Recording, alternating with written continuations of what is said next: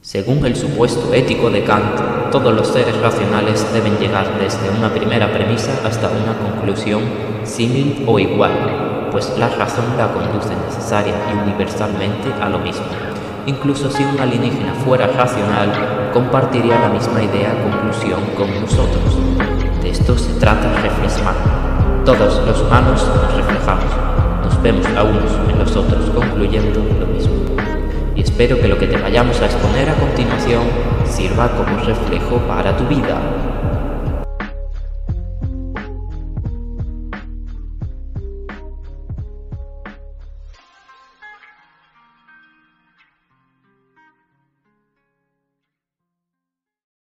Muy buenas a todos y bienvenidos un día más a Reflex Mind, un lugar donde podrás encontrar diversos temas de psicología, filosofía, ciencia y alguna que otra curiosidad cultural y tal, o alguna reflexión. Hoy os traigo, ¿vale? Eh, un, un episodio que viene a causa de un, bueno, de un escrito de mi blog que quiero transcribiros aquí, al formato podcast, ¿vale? Ya que lo leo y lo releo y la verdad que me gusta y quiero compartirlo por aquí.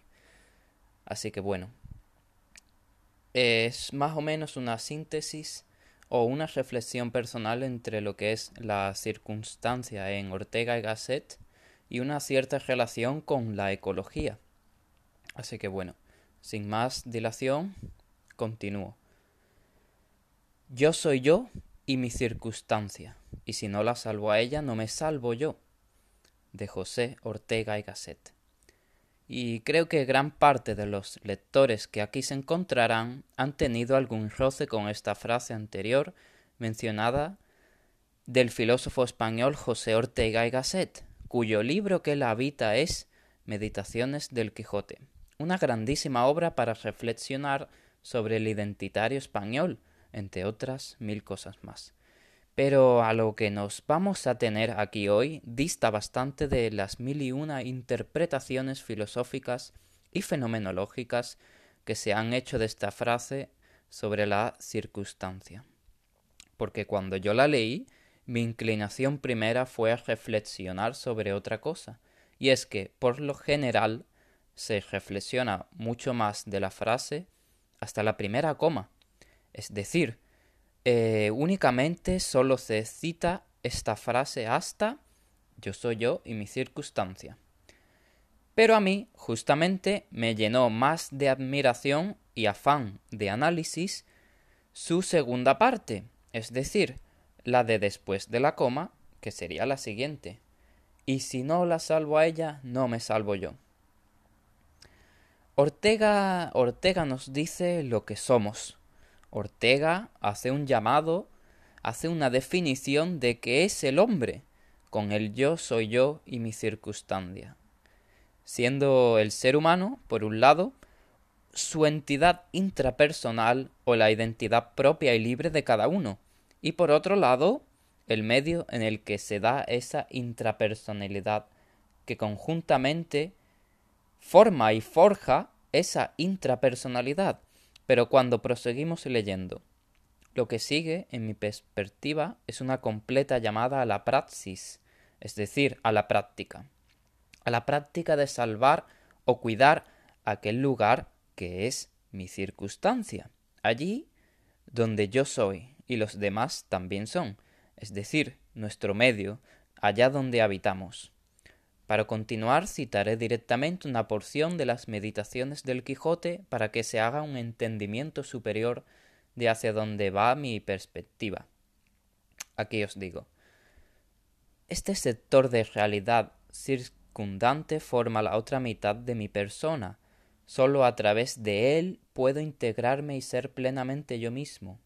La ciencia biológica más reciente estudia el organismo vivo como una unidad compuesta del cuerpo y su medio particular, de modo que el proceso vital no consiste sólo en una adaptación del cuerpo a su medio, sino también en la adaptación del medio a su cuerpo.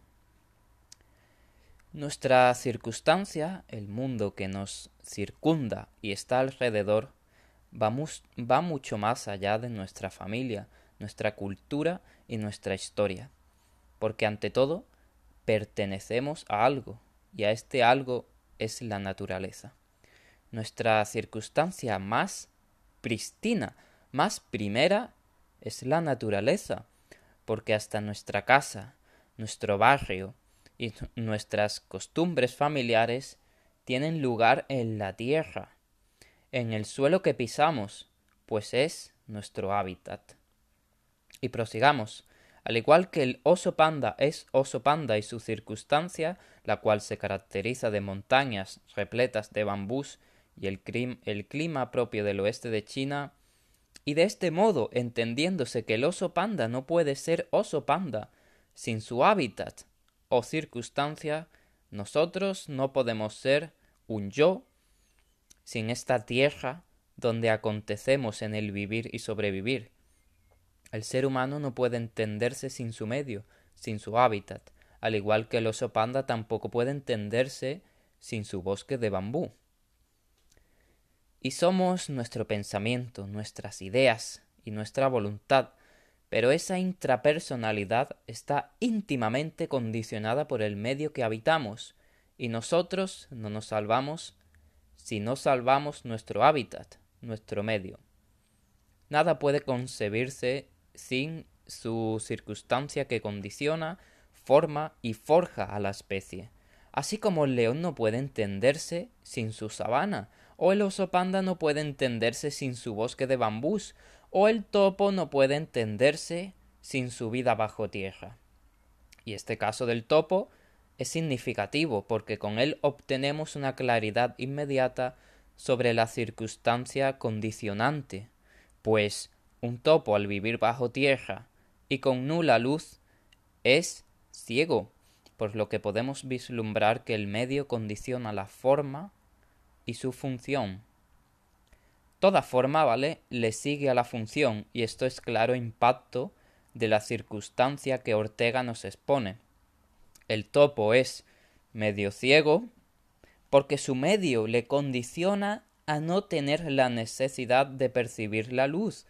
Por eso, si vemos eh, una imagen de un topo en Google, pareciera incluso que no posee ni siquiera ojos, pues aparentemente su hábitat, su medio, su circunstancia no le forma para ser el animal con más vista del mundo. Toda esta reflexión sobre la circunstancia a Ortega, a Ortega perdón, le vino a raíz de leer a un biólogo alemán que estudiaba la indisolubilidad del medio y las especies que lo habitan, y concluyó que no solo ocurre con los demás animales, sino que nosotros también estamos inmersos en unos medios. Por tanto, podríamos decir que el medio condiciona a la especie o que el mundo circundante condiciona al sujeto. Nos condiciona a ti, oyente, y a mí también. Y si nos condiciona, o bien entendido, si tanto papel tiene en nosotros, hace pensar que no podemos ser sin, sin nuestro medio habitable y debemos tomar papel activo y práctico en la vigilancia de aquello que es nuestro mundo circundante, que no es otra cosa, en definitiva, que la naturaleza nuestro hogar. No somos, no existimos sin nuestro medio circundante, sin aquellos árboles que nos brindan el tan preciado oxígeno, o si el agua de el agua potable, ¿qué somos sin ese tal valioso vaso de agua? No somos si destruimos nuestro hábitat a base de perjuicios diarios a nuestra casa, al igual que el oso panda no es, se extinguiría si talaran todos los bambús, si les roban su hábitat allá donde únicamente el oso panda es posible. Nosotros por ahora solo somos posibles en entorno natural. Y bueno, sí, en ciudades, barrios, pueblos, pero todo esto es posible gracias a la gran casa que los habita, que es la Tierra, este planeta. Y si la Tierra deja de ser posible en tanto poseedora poseedora de buenas condiciones climáticas, alimenticias, respiratorias, y todo de un modo sosegado no hostil, nosotros también dejaremos de ser. Aquí está la vital importancia, en mi opinión, del yo soy yo y mi circunstancia, y si no la salvo a ella, no me salvo yo, de que para salvarnos debemos salvar antes nuestra tierra, nuestro planeta, que es nuestro gran hábitat, nuestro único medio plausible, al menos hasta el momento. Esto concluye de manera que si escupimos o derrochamos basura contaminante a nuestro hogar, nos la estamos echando a nosotros mismos y a nuestros convecinos, que también habitan nuestro medio circundante. Pienso, por ende, que aquel que no entiende que la tierra es nuestro hogar, eh, no entiende ni a quién ni a qué pertenece y se destruye a sí mismo, porque destruye su casa, destruye su cama, destruye su cobijo. Destruye todo lo que eh, le da lo necesario para vivir, como también destruye la casa de sus hijos, de sus hermanos, de sus coetáneos y de futuras generaciones. Y al fin y al cabo esto de la ecología viene del entendimiento de que toda especie es indisoluble de otra y que todo, incluso el ser humano, forma parte de un todo común, que nos es propio y que a la vez, paradójicamente, no nos pertenece, sino que más bien nosotros pertenecemos a ese todo como entes cohabitando con otros millones de seres más. La ecología, por tanto, es entender que el papel del humano como ser racional debe dirigirse a la vigilancia y atención, así como la prudencia y el cuidado de aquello sin lo cual no podemos ser entendidos o ni siquiera ser posibles. Dicho de otra manera, cuidar el medio ambiente es la mejor forma de cautela para cuidarnos a nosotros mismos como especie humana y perteneciente y habitando el planeta. Por ende, amigo, amiga, salvemos en la medida que cada quien pueda nuestra circunstancia, porque si no la salvamos a ella, no nos salvamos nosotros.